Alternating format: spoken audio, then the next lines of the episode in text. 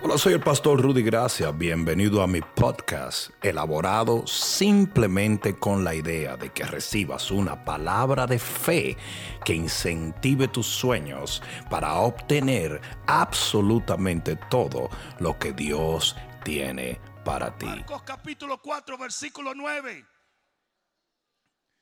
Marcos 4, 9.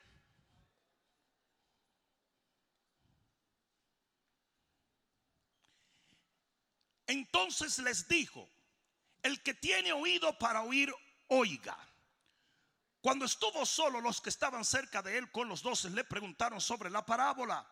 Y les digo a vosotros os es dado saber el misterio del reino de Dios.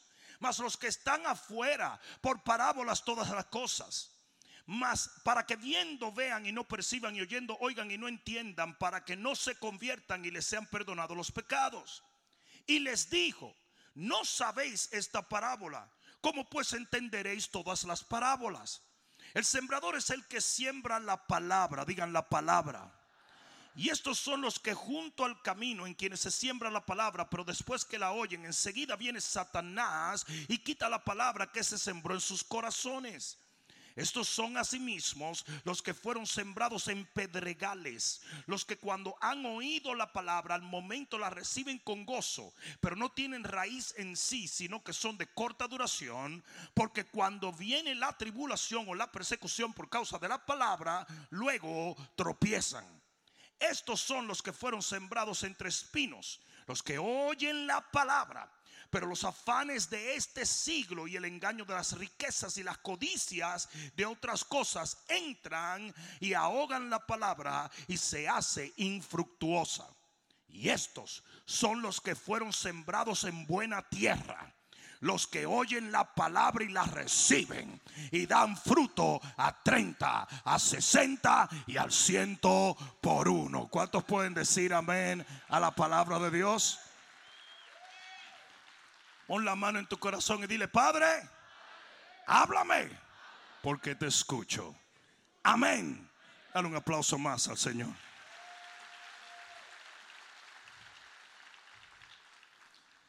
Siéntate un momento.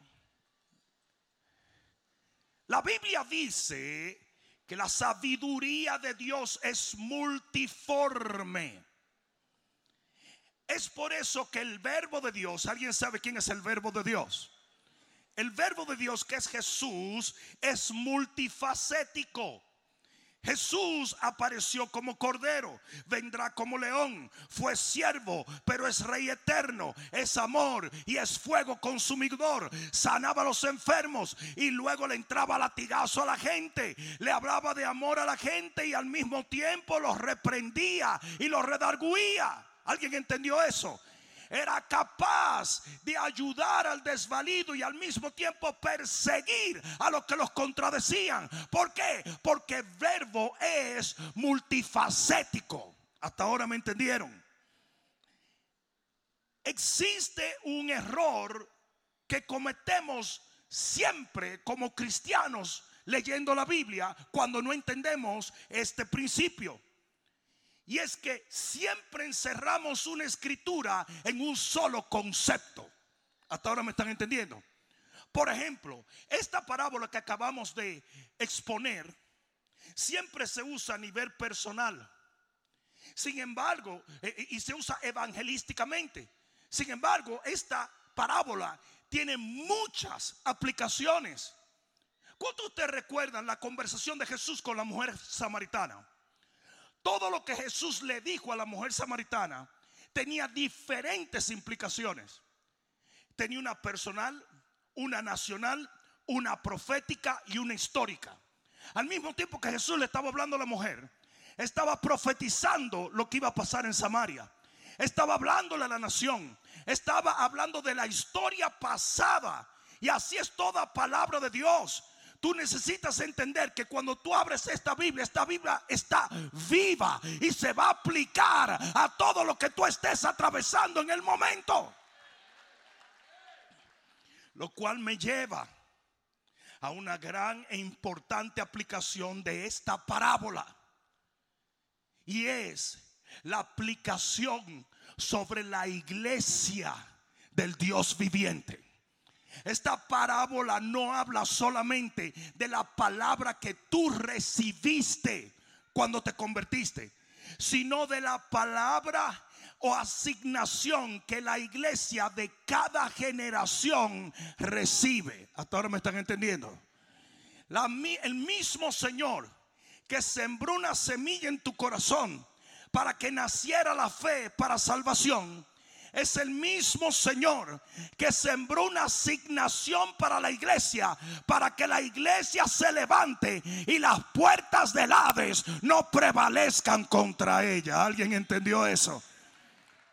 La iglesia fue levantada para dar frutos. Lo voy a decir otra vez. La iglesia fue edificada, redimida y levantada para dar frutos. El Señor está interesado en que tú des por gracia lo que por gracia recibiste. Y si eso no fuese así, el cristianismo hubiera desaparecido. ¿Tú sabes por qué tú estás aquí? Porque alguien entendió esto y alguien te persiguió y alguien te sembró la palabra y alguien te habló de Cristo y alguien no tomó tu no por respuesta hasta que te trajo al reino y hoy tú estás camino al cielo porque alguien se movió entendiendo que hay una asignación de dar fruto en nuestra generación. Ah, no, no, no, no. Alguien va a tener que decir amén. Por lo tanto, lo que el enemigo persigue en una iglesia es la asignación. ¿Alguien me entendió? Lo que el enemigo trata de detener es la revelación de que hemos nacido como iglesia para empujar las puertas del infierno mismo y arrebatar del fuego aquellos que están pereciendo. Quítale el evangelismo a la iglesia cristiana y esto es un club cristiano. Donde venimos a hacer relaciones, donde venimos a pasarla bien, donde venimos a tener amistades. La iglesia es un ejército que tiene que marchar contra las tinieblas, que tiene que arrebatar las armas, que tiene que reprender demonios, que tiene que... Oh, alguien va a tener que decir amén aquí.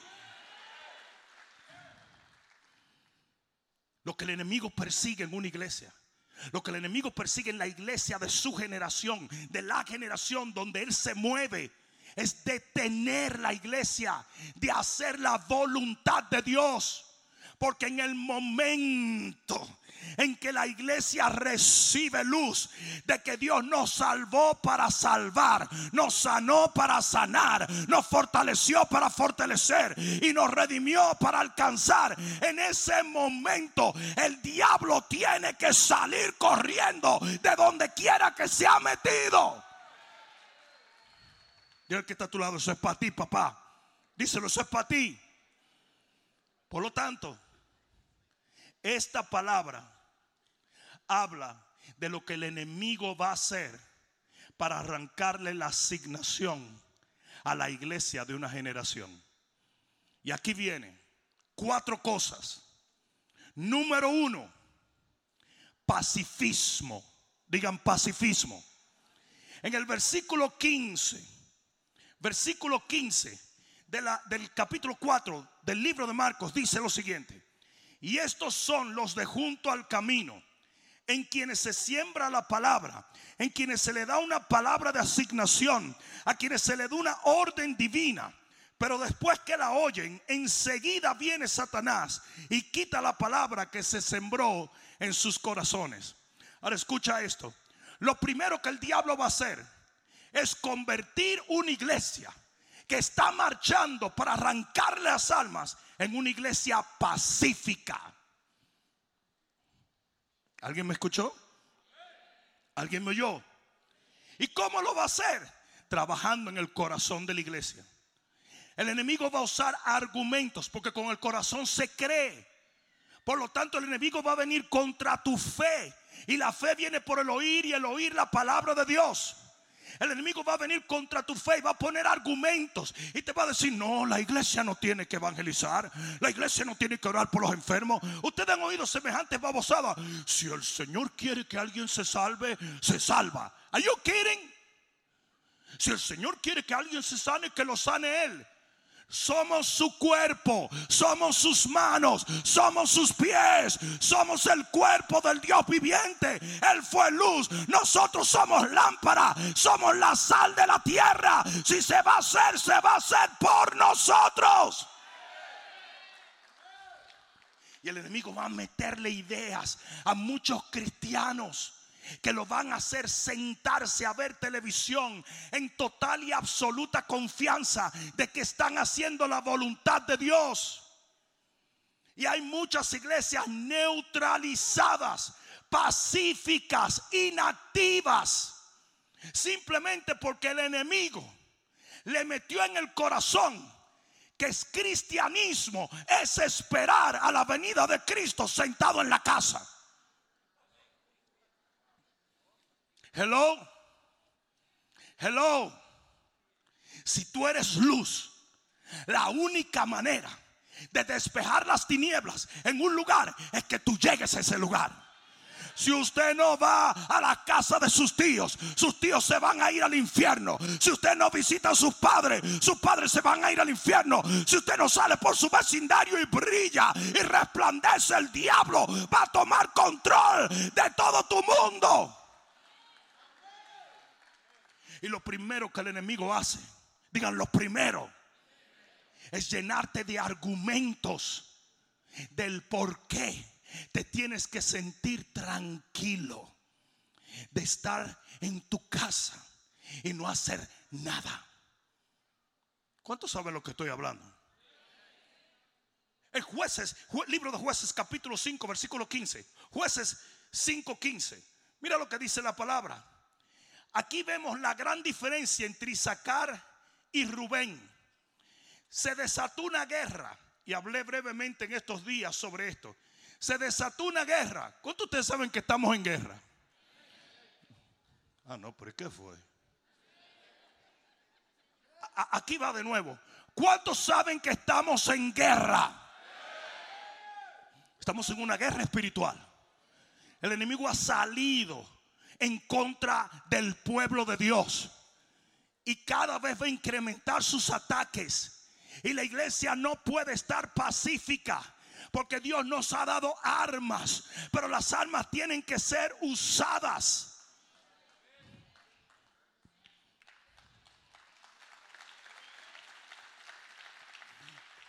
Libro de jueces capítulo 5 versículo 15 dice, caudillos, que quiere decir rebeldes, gente que se levanta en, en armas. También de Isaacar fueron con Débora. Y Débora era una mujer que no le tenía miedo a nada. Y como Barak también Isaac. Y Barak era un rey que entendió el propósito del pueblo de Dios. Se precipitó al pie en el valle. Entre las familias de Rubén hubo grandes resoluciones de corazón. Pero, digan pero, ¿por qué te quedaste entre los rediles para oír los balidos de tus rebaños? Mira esto, Isaacar estaba marchando como la iglesia tiene que marchar. Como David se acercó a la línea de batalla. Cuando hay guerra, el guerrero tiene que correr a la línea de batalla. Y dice que Isaacar marchó y Débora iba adelante representando las mujeres de segadores, las líderes de segadores, las guerreras de segadores. Y Barak, yo dije Barak. Espérense, vamos a darle otra vez porque como que ¡uh! Débora iba adelante. Y Baraca a su lado. Y cuando marchaban y sacarse le fue atrás. Pero Rubén se quedó dándole mente cráneo y cerebro y tuvo resoluciones de corazón, pero prefirió quedarse entre los rediles oyendo los rebaños de ovejas. Llámame, búscame, óyeme.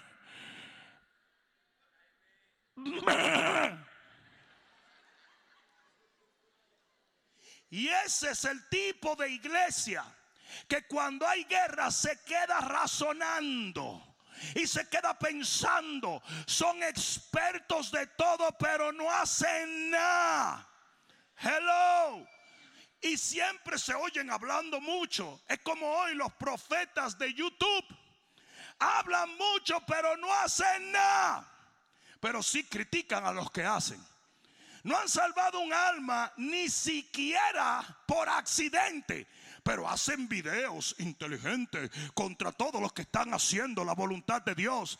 A Dios le importa un comino tus ideas, tu lógica, tu doctrina. Él te dijo marcha y usted tiene que marchar. Usted tiene que levantarse en el nombre de... ¿Cuántos de ustedes recuerdan cuando David llegó a arrancarle la cabeza a Goliat? David llegó a arrancarle la cabeza y todo el mundo era un experto. Y vino, vino el hermano y le dijo, yo sé lo que pasa en tu corazón. Y vino otros y le dijeron, esto es lo que le van a dar al que venza el gigante. Pero ninguno estaba dispuesto a pelear. Señor, usted sabe la cantidad de invitaciones que yo tengo para debatir teología. Pero ¿y qué disparate es ese? ¿Qué tontería? Porque le gusta hablar mucho. Yo estoy demasiado ocupado haciendo lo que la iglesia tiene que hacer, arrebatándole las armas al diablo para andar hablando plagosería y tontería. La cantidad de hombres teólogos que me llaman, vamos a hacer un debate. ¿Debate de qué? Me el favor. Como dicen en mi país, busco oficio. Busco oficio. Lo, cuando yo digo que la, antagonía a la Navidad es su cosa, me llaman los teólogos, me llaman. Vamos a hacer un debate. Digo yo, vete a debatir a tu abuela. Vete a debatir a tu abuela. ¿Qué disparate es ese? Yo te digo con debate baboso. La Biblia dice que nuestra victoria está en la fe. Y la fe viene en la palabra. Usted tiene que predicar el Evangelio para que el enemigo sea derrotado. Para que la fe que nuestro escudo sea levantado en nuestra generación. Y los datos de fuego no afecten a nuestra... Alguien diga amén.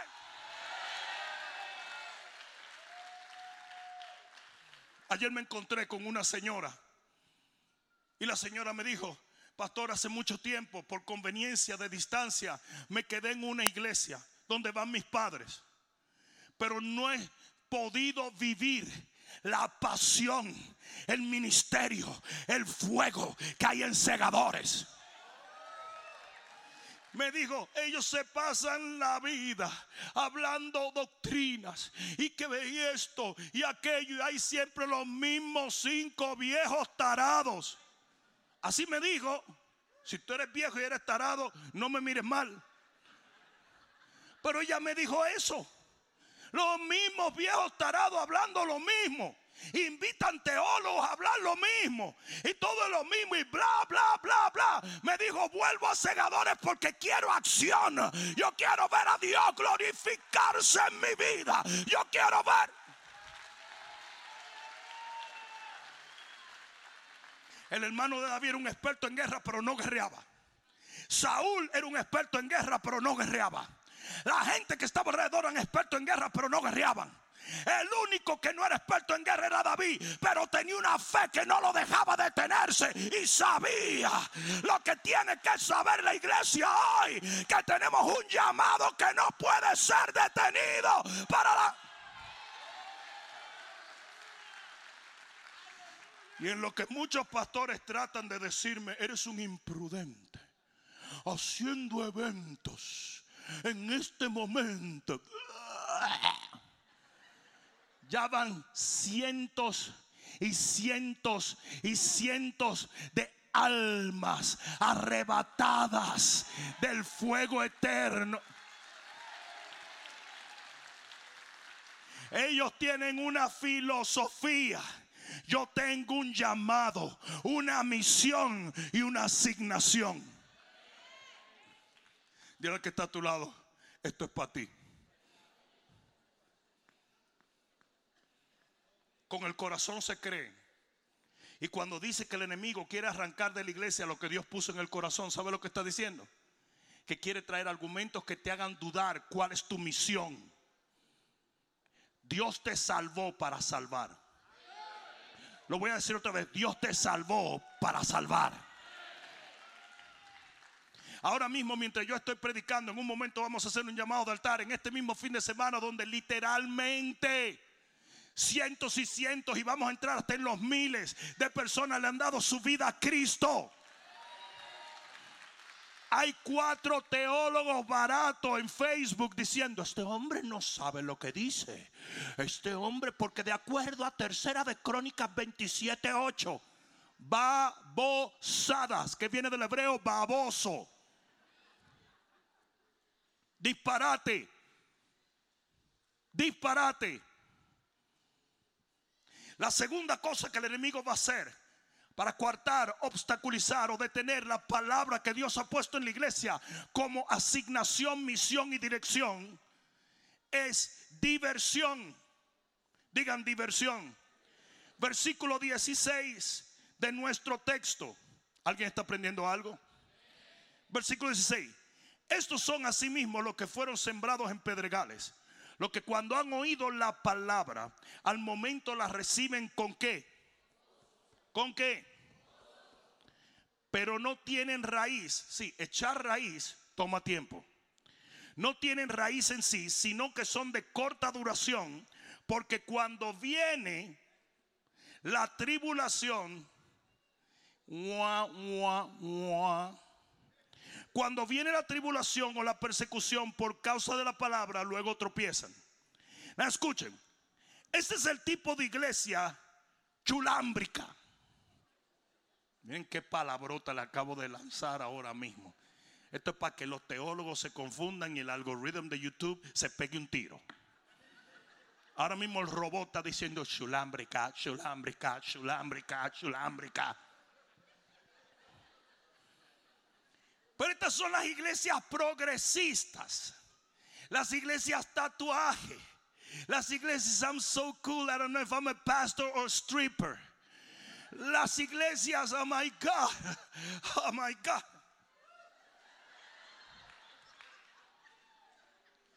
Iglesias que no predican el Espíritu Santo. Iglesias que no hablan muy alto para no ofender a la gente. Iglesias que no hablan en lengua para que no crean que estamos locos. Iglesias que tocan música del mundo simplemente para que la gente del mundo diga, oh my God, bachata en la iglesia.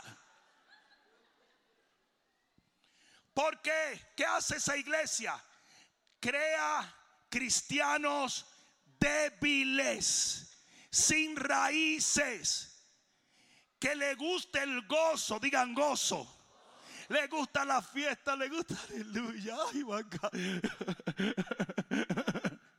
Los servicios son maravillosos. Hasta que viene el negro ese a gritar y a decir que tenemos que, ir a evangelizar. A mí lo que me gusta es bailar. El muchachito ese que tenía la barba ahí y el Kelly, ese que vuelve otra vez. Ese era más dulce, era más dulce. Pero no, tenía que venir este tipo a escupirme. Fun, fun, fun. Esos son el evangelio fun, fun. Dice que mientras hay gozo, ellos están bien. Mientras hay gozo, todo está chévere.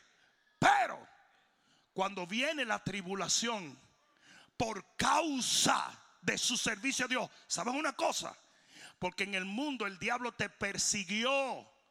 Porque él es maligno. Y él mata hasta lo suyo. Pero en el reino él te persigue. Porque tú destruyes su imperio. Son dos tipos de persecución. Ahora escucha esto. Este tipo de iglesia crea un tipo de cristiano donde si no es gozoso, si no me conviene, si no es fun, no me gusta. Este es el tipo de iglesia light gospel. Very light gospel. Los mensajes son de 20 minutos. Los pastores hablan cositas por arribita, por arribita. Tú puedes poner lo que dice ese pastor y lo que dice Oprah Winfrey y es lo mismo. Es como self-help Christianity. Everything is so, so nice. Oh my God, it's so nice.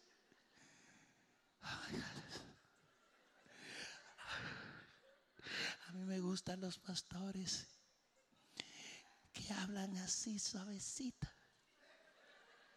Como Prince Roy en una bachata. Es como que, como que, como que, como que, como que, como me, está, me está cantando a mí, me está cantando a mí.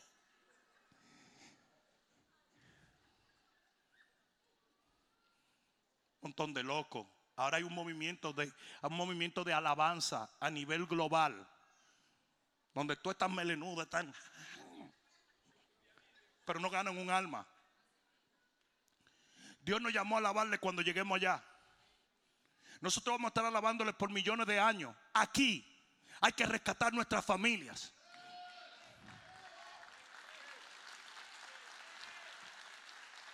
O quiero decir que no, que no hagamos alabanza. Se hace alabanza. Pero después que usted lo alaba, usted tiene que salir a servirle porque no hay una mayor adoración que tu servicio a Dios. Hello.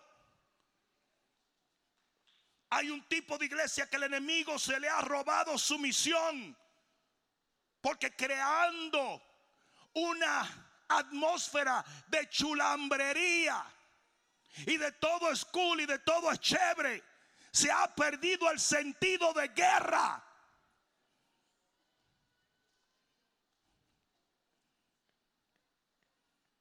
Compárate a Barney con el T-Rex de Jurassic Park.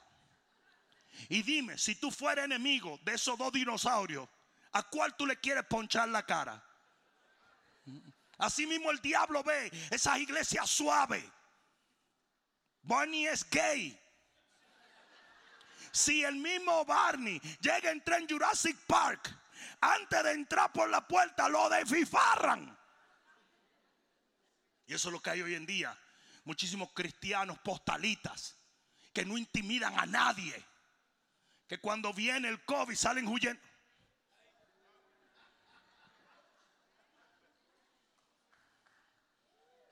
Mira, mira, mira cómo le está dando brega.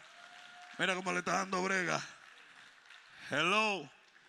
Usted sabe lo que yo creo. Yo creo que el capítulo 4 del libro de los Hechos es casi en muchos sentidos más importante que el capítulo 2. Porque en el capítulo 2 dice que estaban escondidos por temor a los judíos y llegó el Espíritu Santo. Pero, yo dije, pero, en el capítulo 4 del libro de los Hechos, mira lo que dice en el versículo 31. Capítulo 4 del libro de los, del libro de los Hechos, en el versículo 31. Mira lo que dice. versículo 29. Dice, 4.29 Hechos, dice, y ahora, Señor, mira sus amenazas y concede a tus siervos que con todo denuedo o coraje hablen tu palabra mientras extiendes tu mano para que se hagan sanidades y señales y prodigios mediante el nombre de tu santo Hijo Jesús. Cuando hubieron orado, el lugar en que estaban congregados tembló y fueron todos llenos del Espíritu. y hablaban la palabra. Te voy a decir por qué pienso que ese capítulo es más importante que el 2. Porque en el 2 ellos no habían recibido persecución todavía. No sistemáticamente. Pero ya para el 4 habían apresado a Pedro. Le habían dado cuatro nargatazos en la cara.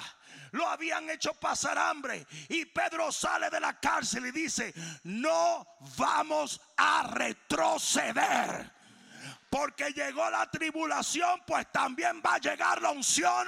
Porque a mayor pecado, una mayor gracia, un mayor favor. Alguien diga amén a esto. Esa oración fue un desafío. Esa oración dice, yo no voy para atrás.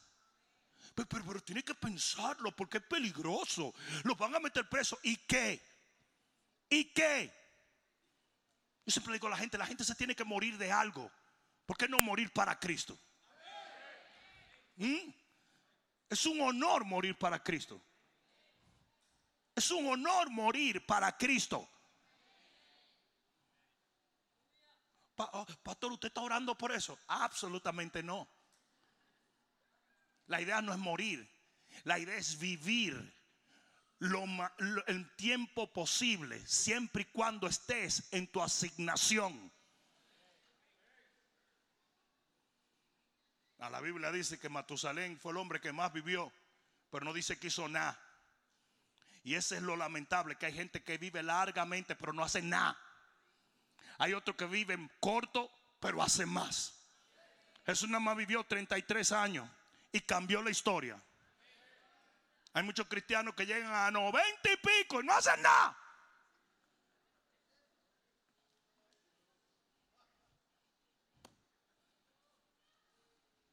Tres. La tercera cosa que el enemigo va a hacer para coartar o detener la misión y la asignación de la iglesia es materialismo. Versículo 17 de nuestro texto. Mira lo que dice la palabra. Versículo 17. Pero no tienen raíz en sí, sino que son de corta duración, porque cuando viene tribulación, versículo 18, perdón. Estos son los que fueron sembrados entre espinos, los que oyen la palabra, pero los afanes de este siglo y el engaño de las riquezas, digan engaño de las riquezas. El engaño de la riqueza y la codicia, digan codicia, de otras cosas entran y ahogan la palabra y se hace infructuosa. Y esa es la iglesia que no entiende que los recursos del cielo son para aquellos que llevan la misión del cielo. Si este auditorio precioso, ¿cuánto te creen que está chulámbrico el auditorio? Esta es otra aplicación de la palabra chulámbrica. Pero este auditorio está lindo, ¿verdad? Es uno de los auditorios más grandes en el sur de la Florida. Pero si este auditorio yo se lo hubiera pedido a Dios para convertirlo en un casino, ¿ustedes creen que Dios me lo hubiera otorgado? ¿Saben por qué le digo exactamente eso? Porque había un casino peleando por este edificio. Y con todo el billete que tienen los casinos, no nos lo pudieron arrancar. Porque cuando Dios determina una cosa, el hombre no la puede cambiar.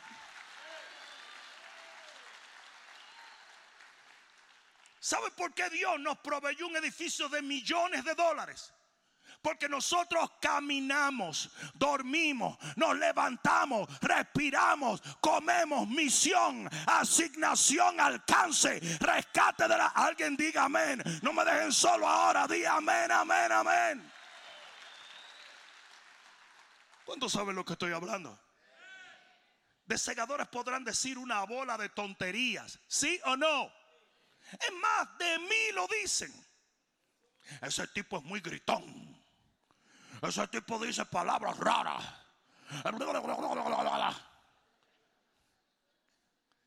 Pero lo que nunca podrán decir es que no hemos sido asignados a ganar nuestro mundo para Cristo. Todas las semanas este ministerio toca y trae a los pies del Calvario miles de personas. Cientos presenciales y miles alrededor del mundo entero. ¿Alguien entendió eso?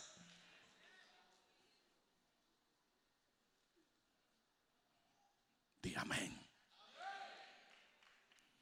Pero el enemigo viene y pervierte el concepto. Por eso dice engaño de las riquezas. ¿Las riquezas son malas? Absolutamente no. Claro que no.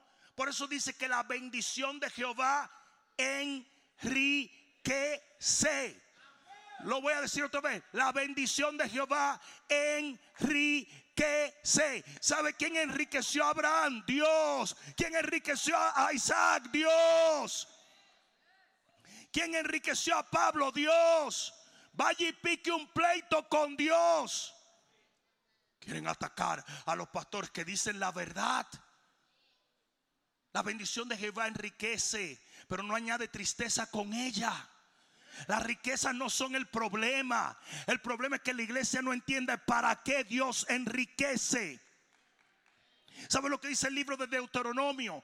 Él te da el poder para hacer riquezas a fin de que sea establecido su pacto sobre la tierra. Mira lo que dice que había un hombre rico. Y mientras más dinero le entraba, mayores eh, eh, warehouses, como se dice? Eh, almacenes hacía. Y el Señor le dijo, estúpido, tonto, hoy vienen a pedirte tu alma. Hoy vienen a pedirte tu alma.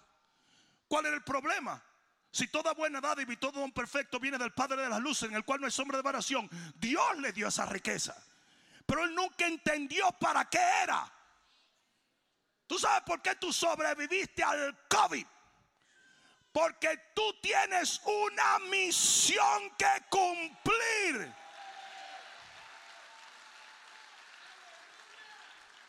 Lo que tienes, lo tienes para hacer la voluntad de Dios.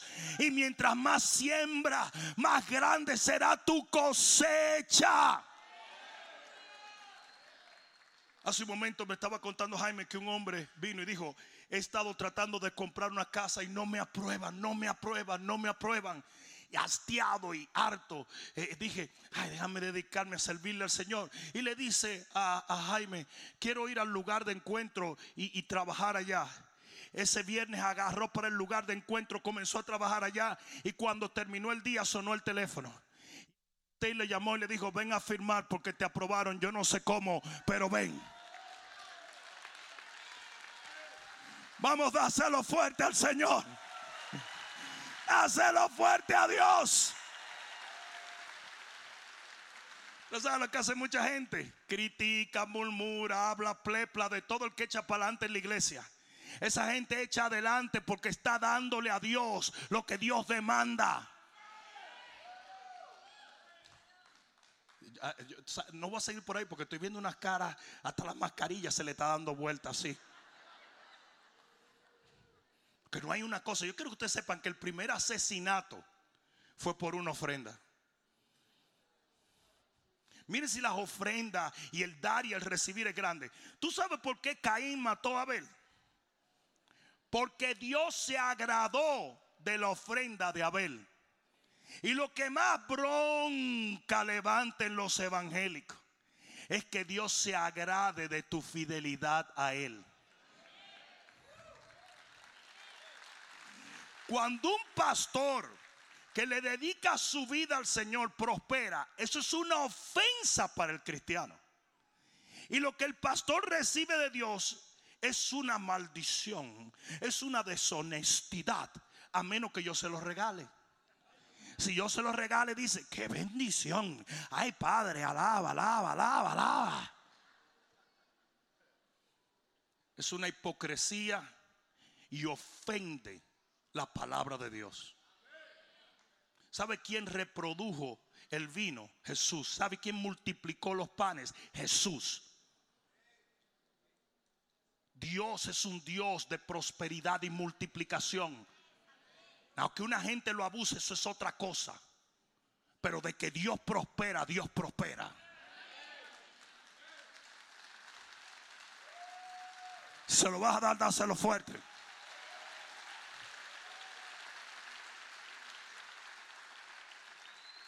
Pero aquí es donde está el problema. Usted no puede ser como Balaán.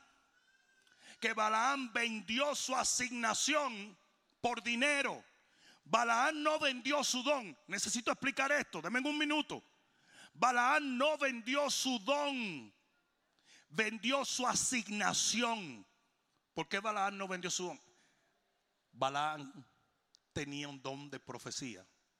Y aún habiendo hecho lo indebido, siguió profetizando. Entonces el don no fue vendido a Balac, sino la asignación o el propósito del don. Y es por eso que hay mucha gente que dicen, pero, pero, pero, si, si Dios no tuviera con fulano, no se vieran los milagros. Mentira, mentira. Porque usted puede tener un don y mal usarlo. Y como los dones son irrevocables, el Señor te lo deja, pero te va a cobrar al final. ¿Tú sabes por qué tú tienes lengua y boca y ojo y pie? ¿Sabes por qué? Para usarlo en esta misión. Para usarlo en esta asignación. Dile que está a tu lado, te dije que esto era para ti.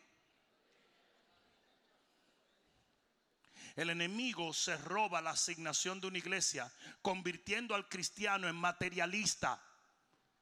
Y los cristianos abandonan su misión y su asignación para dedicarse a las codicias del mundo, a los afanes de este siglo. Y les voy a decir una cosa y escúchenme. Uno de los principales precursores de avaricia y de codicia son las redes sociales porquería. Están diseñadas para que tú mires más lo que tienes y mires lo del otro como lo que anhelas. Eso se llama envidia. Se llama codicia. Y la iglesia está cundida de codicia. Dice que el que mira una mujer de otro hombre, el que la mira, ya es un adúltero. Ya es un adúltero. Mirándola. ¿Y tú sabes para qué se diseñaron las redes sociales? Para pasearte las mujeres de todos los otros hombres. Para pasearle a, las mujeres, todos los hombres de todas las otras mujeres. Para que siendo adúlteros no hereden el reino de los cielos. Años atrás, ¡ja! ¿Saben lo que hacían los chamaquitos? Tenían que ir donde el único tío pervertido que tenían. Y buscar en todos los closets a ver si encontraban una Playboy. Pero un niño era incapaz de mirar a una mujer. Hoy no. Hoy hay una perversión metida en los huesos de la gente y hasta metida en la iglesia. ¿Cómo va a ser en la iglesia? Pregúntale a David, que por no estar guerreando se dedicó a ver mujeres esnuas. Porque la pornografía viene de la, de, la haraganería y la pereza de hacer lo que usted está supuesto a hacer. Cuando usted está ocupado, usted no está pensando disparate. ¿Sí o no? Yo dije, ¿sí o no? Enséñame una gente ocupada para que tú veas. Eh, ¿Qué, pasó con Tobías cuando le dijo a Nehemías, oye, echa para acá el Dios, papá, estoy ocupado? No es que no quiera, es que estoy ocupado. Quiero dormir cansado para no pensar en ti, Satanás. El que sabe qué canción es esa es un viejo traposo. De paso, solo oye a mi papá, no yo. Para usted oír esa canción y entenderla, usted tiene que tener un galón de ron. ¿De quién era esa canción? tú, estás, mal. Tú, tú estás viendo. Ya me testificaste hoy. Testificaste. Oye, me dijo que la canción era de Brugal. ¿Y soy qué?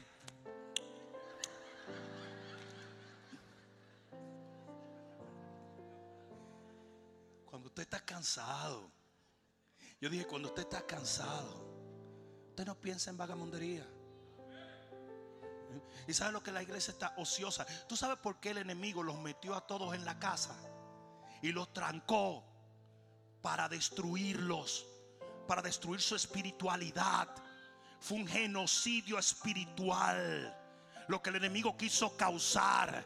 Por eso dale gloria a Dios que volviste. Y yo le doy gloria a Dios por los millones que volverán. Porque el enemigo perdió el viernes, el sábado, el domingo se ha demostrado que el enemigo está derrotado y el pueblo está volviendo. Aleluya. Termino con esto.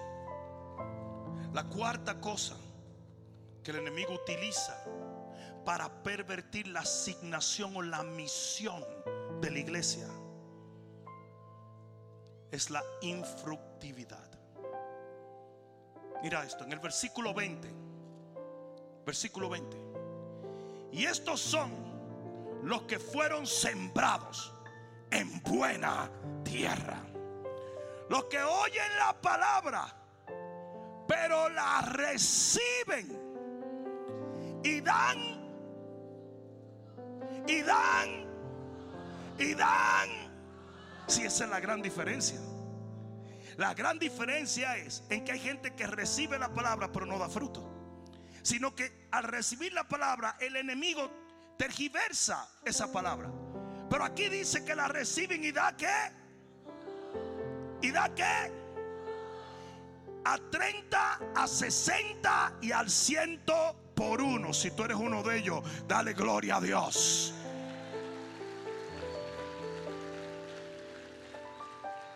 Hay una parábola que quiero leer con respecto a esto. Solamente voy a leer la aplicación, pero en Mateo capítulo 21 habla de la parábola de la viña y dice que el Señor mandó a sus siervos a buscar frutos en su viña. Entiéndase por fruto las almas, la gente convertida. Esos son los frutos. Aquí no está hablando de frutos del Espíritu. Porque los frutos del Espíritu se crecen, no se cosechan. No sé si me están entendiendo. Tú creces los, frutos del Espíritu mediante tu comunión con el Espíritu de Dios. Es algo personal. Pero los frutos de alma son los que se cosechan, son los que se provocan. Ahora escucha esto. Dice en el libro de Mateo, capítulo 21 y versículo, vamos a leer en el 40. Mira esto. El Señor envió a su siervo a buscar fruto. Porque eso es lo que Dios quiere. ¿Qué Dios quiere? Y dice que todos apedrearon, rechazaron, tal y como rechazan a hombres como yo, que están predicando un evangelio proactivo. Hay pastores que me odian, me detestan yo soy como Mardoqueo, que lo pongo feo. Si Esther estaba bien linda, con su melena, Miss Cleirol, Vidal Sassoon, estaba muy allí y de repente viene Mardoqueo y le dice, mira Greñúa, si tú te crees que Dios te dio lo que a ti te dio, para que tú te frente a un espejo, tú eres una loca. Usted tiene que salir a predicar. Loca vieja. Todo eso lo dice la Biblia dominicana. Y Esther le dijo, oh no, yo me acabo de hacer las uñas donde los coreanos, no.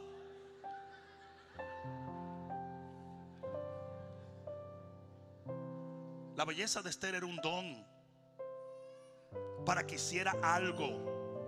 Y Mardoqueo le aguó la fiesta porque su definición de fidelidad a Dios era un humectante para la cara. Hace muchísima gente. Hay gente que su definición del evangelio es ser feliz. Porque Jesús vino a mi vida para que yo sea feliz. Pues mira que no. Pues mira que no.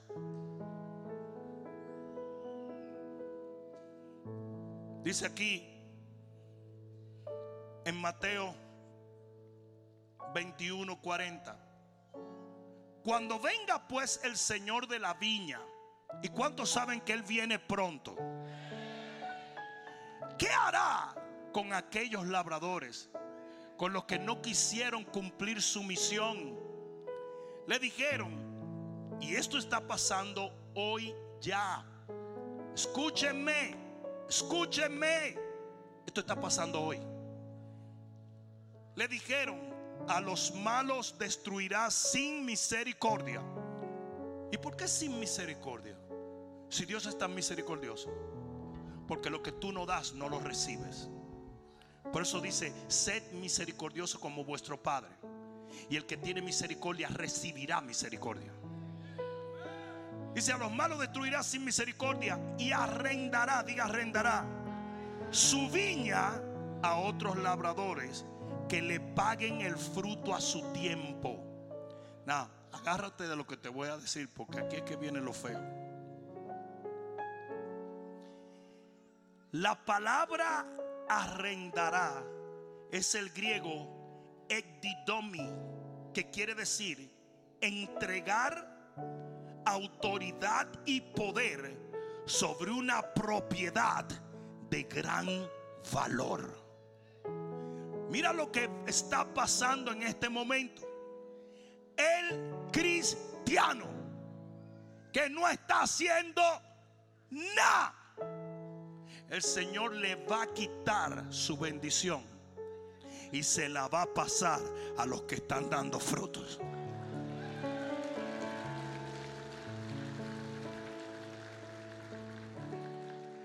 Pastor, pero eso está muy radical.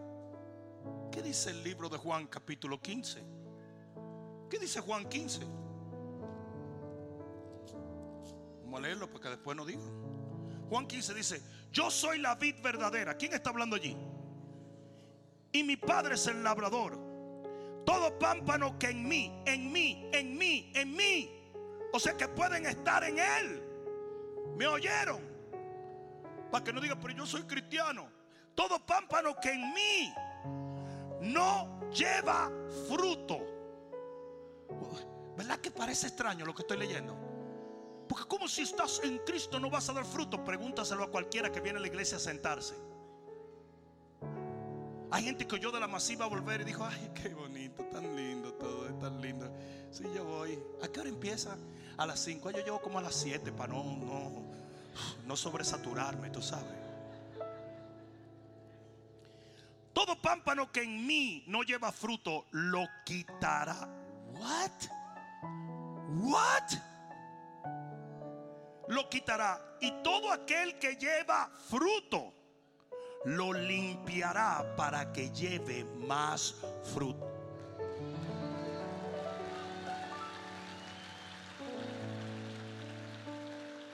Termino con esto.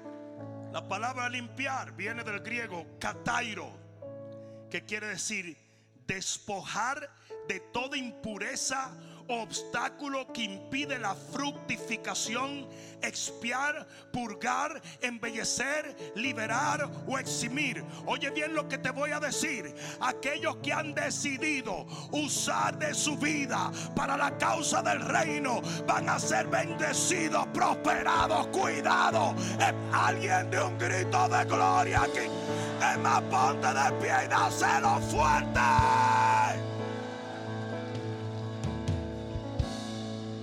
Ustedes dirán, ¿por qué, pastor?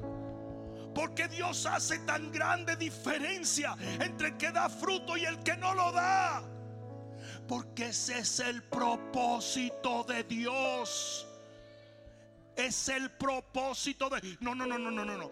Yo sé, yo sé, yo sé que lo que te han enseñado anteriormente es que el propósito de Dios es que tú seas feliz.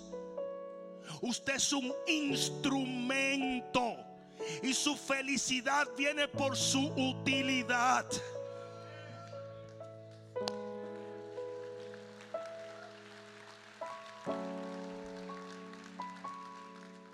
Ustedes quieren que yo le diga una cosa. No hay una cosa más estúpida que un perro que no sirve para nada. Y tú sabes la cantidad de gente que tiene perros que no sirven para nada. No, no, no, yo no estoy hablando de perros guardianes. Pero aún un perro chiquito te tiene que dar algo.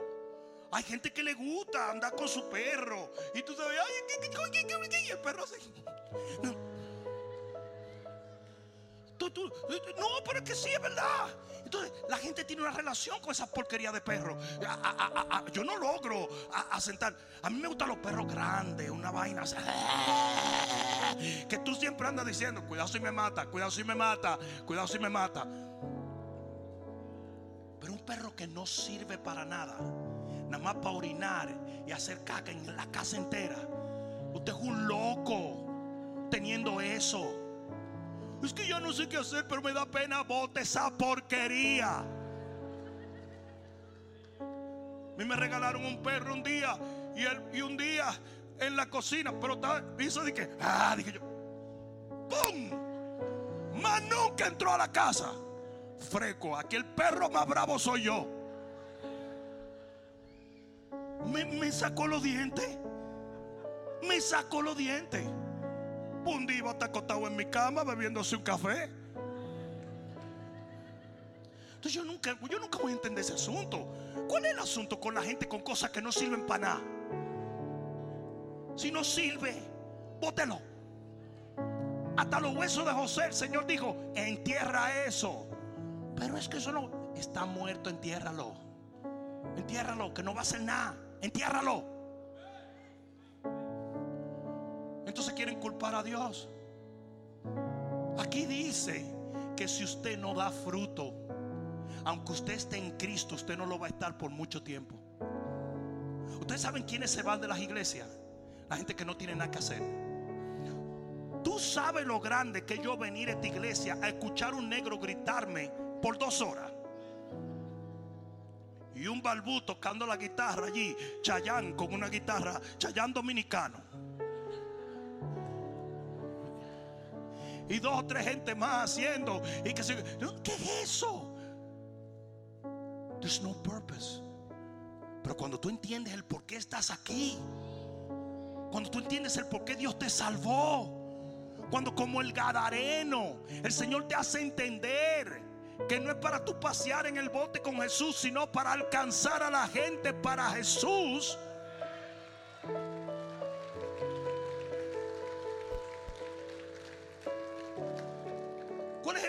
Por el cual Dios te salva. Es para que salves. Es más, te lo voy a probar. Te lo voy a probar. Juan 15, 16.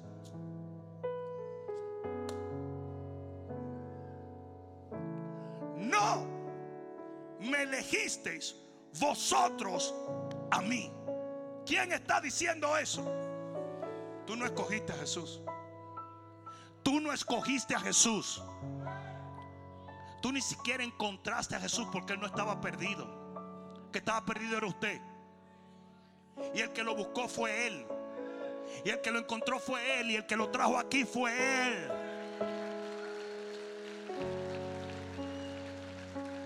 Pero aquí llegaste.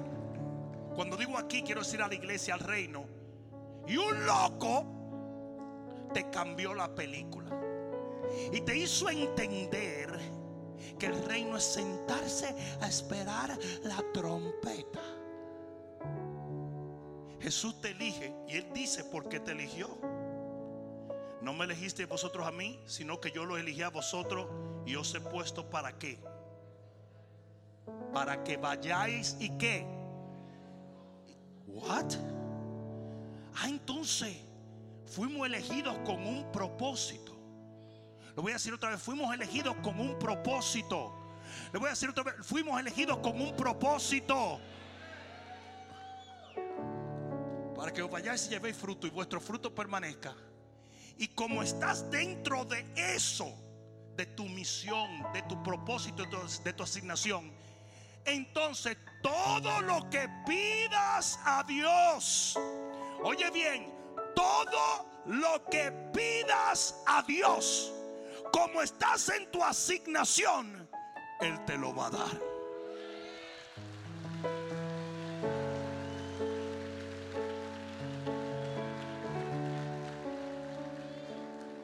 Ve acá, Johan.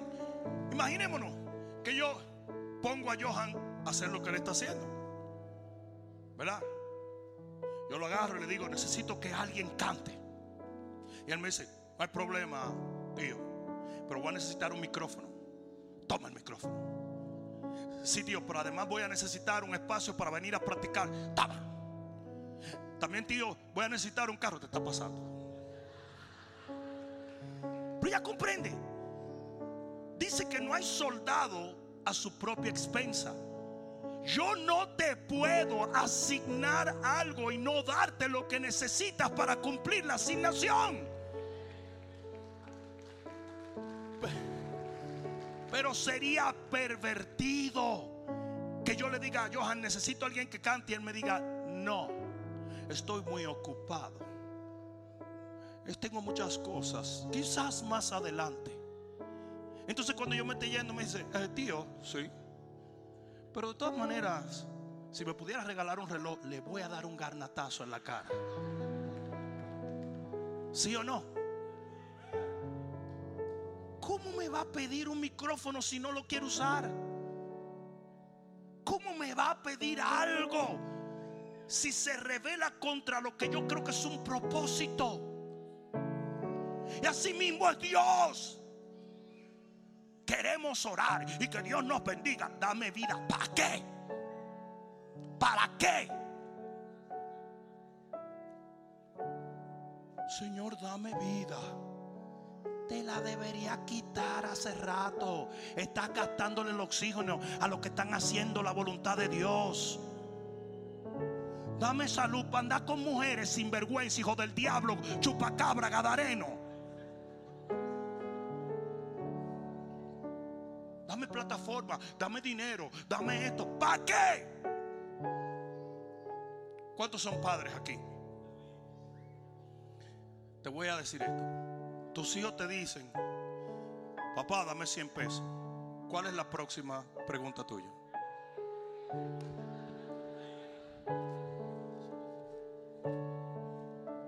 ¿Para qué?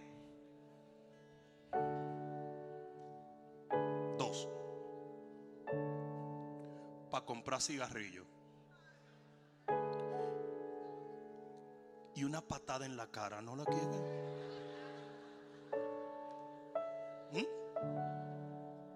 Segunda respuesta. Dame 100 pesos. ¿Para qué? Para comprar los libros de la universidad.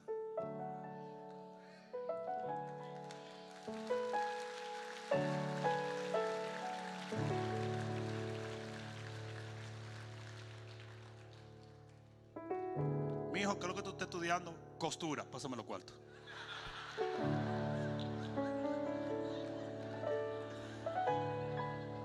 Flaky, pajarito. ¿Qué pasa? Arte y, costura, ¿Qué es? Pasa, pasa. Que yo voy a hacer como Versace. Como Versace te voy a sacar patada de aquí.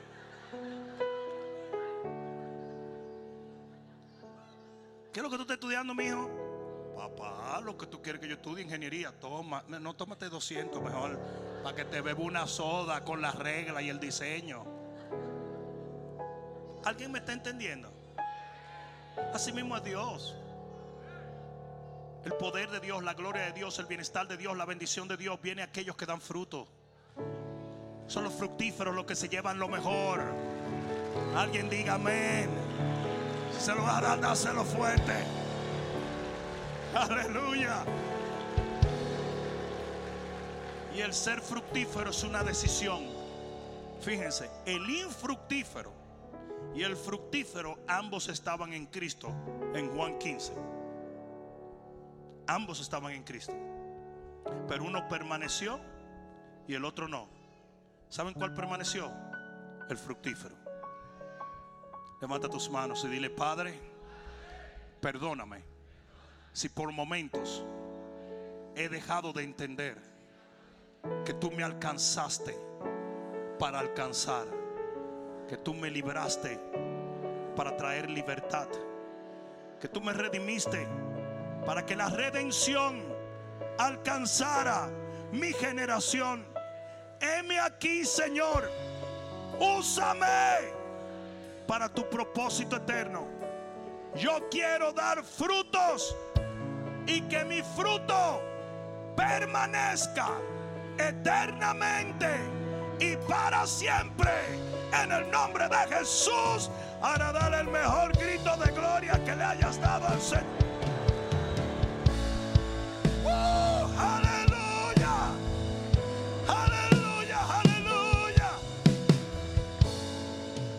Cierra un momento tus ojos rápidamente. Si tú estás aquí en este día y antes de irte deseas salir de este lugar con Jesús habitando en tu corazón, sea que nunca le hayas aceptado o le aceptaste una vez pero te alejaste y deseas reconciliarte. En este momento mientras toda cabeza esté inclinada y todo ojo está cerrado, yo te invito a hacer una oración que va a cambiar la dirección de tu eternidad. Repite conmigo, Jesús, hoy te pido que entres en mi corazón. Te entrego mi alma. Permite que la sangre del Calvario borre mis pecados. Yo sé bien que al tercer día de tu muerte resucitaste. Y porque tú vives, yo viviré eternamente y para siempre.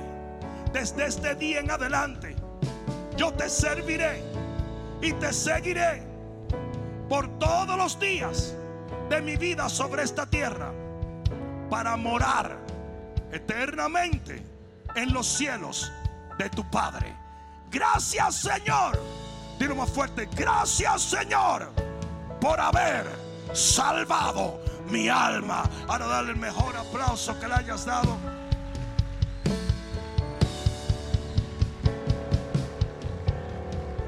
Rapidito, si tú acabas de orar esta oración, levanta tu mano solamente para que te reconozcamos. Dios le bendiga, bienvenida. Dios te bendiga, mi hermano. Dios te bendiga, joven. Dios te bendiga en el nombre de Jesús. Allá detrás, Dios te bendiga. Denle un fuerte aplauso a ellos. Bienvenidos al reino de los cielos allá detrás. Dios te bendiga. Aleluya. Escucha esto. Nos queda un minuto para cerrar este servicio. Tenemos otro servicio que ya viene. Pero yo quiero despedir este día bendiciendo tu vida. Este primer paso que tú das es un paso glorioso. Por lo tanto, sal de tu asiento, tú que oraste esta oración y ven aquí un momento. Yo voy a llamar a mis líderes para que oren por ti. Y vamos a concluir dándole gracias. No tengas temor, no tengas vergüenza. Sal, ven, ven, ven, ven, ven. Si, si trajiste un amigo, échale una mano y dile, vamos, vamos, vamos. Vamos, el aplauso más fuerte para ellos. Vamos, todo el que levantó su mano, aún el que no la levantó, ven, ven, ven, te estamos esperando. Vamos, que se oiga en el cielo el aplauso. Yo dije que se oiga en el cielo el aplauso. Este es un día nuevo, un día de nuevos comienzos, un día de nuevas bendiciones. Ven, ven, ven, ven, ven, ven, ven. Vamos, sal de tu asiento, no tengas temor. Todo lo que vamos a hacer es orar por ti, bendecir tu familia y darte la bienvenida al pueblo de Dios. Vamos a darle un mejor aplauso al Señor, iglesia.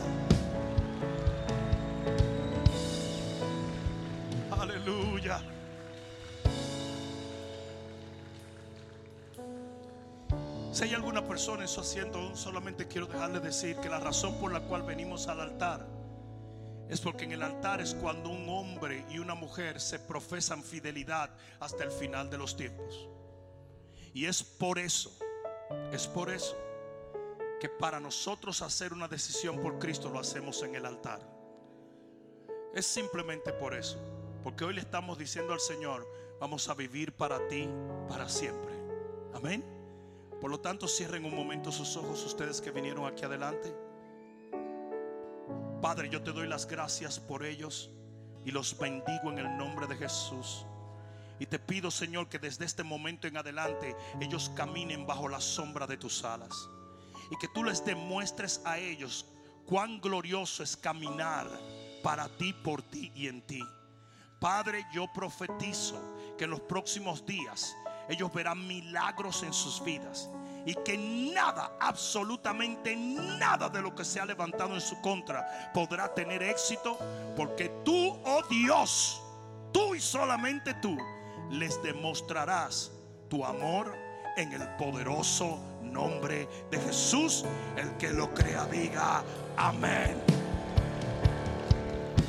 Espero que esta palabra cale profundamente en tu alma y que se convierta en pasos de fe que te permitan llegar al destino que nuestro Señor ha trazado delante de ti y de los tuyos. Dios te bendiga.